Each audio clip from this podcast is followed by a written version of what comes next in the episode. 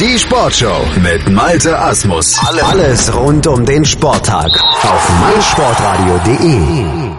Und wir kommen zum Schwimmen hier in der Sportshow auf meinsportradio.de. Der Weltcup in Hongkong wurde am Wochenende ausgetragen und da gab es nochmal wieder was zu feiern aus deutscher Sicht. Christian Diener nämlich über die Kurzbahnstrecke 200 Meter Rücken, der hat als erster angeschlagen. 1,51,25. Unser Schwimmexperte Sebastian Mühlenhof hatte ein Auge drauf.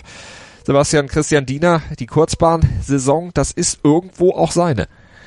Ja, auf jeden Fall, das muss man so sagen. In der in der Kurzversion hält er wirklich gut mit mit den Top-Leuten, hat bisher schon in den äh, ja in den ersten in der ersten Weltcup-Station wirklich viele Siege einfahren können und hat jetzt am Wochenende in Hongkong nochmal zwei Siege einfahren mhm. können. Wie gesagt, zwei Meter, du hast schon angesprochen, hat er am Sonntag, am gestrigen Sonntag ein gutes Rennen gezeigt, in 1:51:25 gewonnen knapp drei Zehntel Vorsprung vor dem Polen Radoslav Kawecki, der auch Zweiter war bei dem zweiten Sieg von äh, Christian Diener über 100 Meter Rücken. Dort hat er auch gewinnen können, hatte da auch wieder knapp vier Zehntel Vorsprung vor dem Polen. Ähm, und es spricht wirklich dafür, dass er sehr, sehr gut klarkommt auf der Kurzbahn-WM und viele wichtige Siege einfahren können, die gut für Selbstvertrauen sind und die man sich halt auch Hoffnung geben für die Zukunft, dass er dort auch über die längere Distanz sehr, sehr gut mithalten kann mit den Top-Leuten. Also das ist doch dann aus deutscher Sicht ein sehr, sehr positives Ergebnis.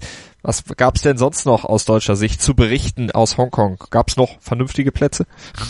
Ja, auf jeden Fall. Äh, Lisa Graf ist dort zum Beispiel zu nennen. Die hat über zwei Meter Rücken auch eine Medaille geholt. In 2.09.51 hat sie Bronze sich sichern können. Das war ein ganz, ganz starkes Rennen.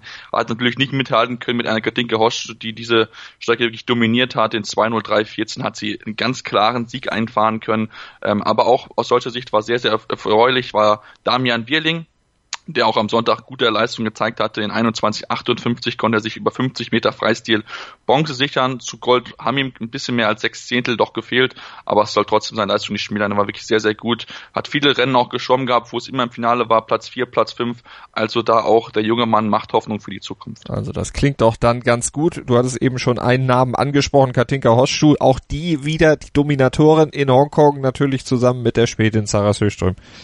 Ja, genau. Katinka Horschuh, Sarah Söström haben jeweils fünf Siege eingefahren. Okay. Katinka Horschuh hat sowohl über 50 als auch 200 Meter Rücken gewonnen ähm, und auch die Langendistanzen waren ihre. Da hat sie dominiert, äh, ja, wie sie wollte, hat sie die 100, 200 und 400 Meter Lagen gewonnen und war einmal sogar ganz knapp dran an dem, äh, an dem Weltrekord, der von ihnen aufgestellt war, aber hat dann doch ja knapp zwei Zehntel doch noch nicht gereicht, über 200 Meter Lagen. Ähm, und dann auch äh, ja, Sarah Söström über 50 Meter, 100 Meter und 200 Meter Freistil war sie nicht zu besiegen.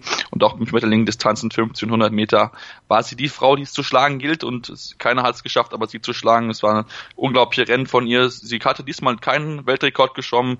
Das kann man ihr vielleicht noch ein bisschen anrechnen, aber äh, ansonsten war es wieder klasse Leistung. Hat sie Konkurrenz auch wieder teilweise stehen lassen, wo man sich einfach nur denkt, ja, also da ist wirklich ihre eigene Welt teilweise. Sie hat ja auch die Weltrekorde in dieser Saison schon in eine Höhe geschraubt, äh, wo ja eigentlich auch eine Verbesserung fast kaum noch möglich ist, weil irgendwo ist ja dann auch mal eine Grenze, vor allen Dingen zum Ende der Saison gesetzt, wo es dann auch einfach nicht noch besser geht. Ja, natürlich, das, das muss man auch so sagen. Also ist, man hatte ja jetzt auch noch anderthalb Monate, äh, ja, knapp anderthalb Monate Pause gehabt seit dem letzten Weltcup. Also äh, da hat man das auch schon ein bisschen gemerkt, teilweise auch bei den Leistungen, dass dort ein bisschen, äh, ja, ein bisschen Abstand auch, auch war, ein bisschen äh, Staub noch in den Knochen war. Ähm, aber trotzdem, Sarah Söström, du hast gesagt, sie hat wirklich die Rekorde teilweise unglaubliche Höhen hochgehoben. Deswegen ist es natürlich auch schwierig, das zu verbessern. Ähm, aber trotzdem schwimmt sie Leistungen, die immer noch nah dran sind an ihren Welt Weltrekordzeiten. Das spricht dafür, dass sie im Moment einfach die Frau ist, die man über 100 und ja über die Freistil Kurzdistanzen und Schmetterling Kurzdistanzen schlagen muss. Man hat es schon mal geschafft, Hanomo Kromovitiolius hier dort zu nennen, die es ja schon bei den Weltcups geschafft hat. Aber es wird wirklich sehr, sehr schwer, sie dort zu besiegen. Also werden wir weiter im Blick behalten, wie wie viele Stationen gibt's jetzt noch in diesem Kurzbahn-Weltcup?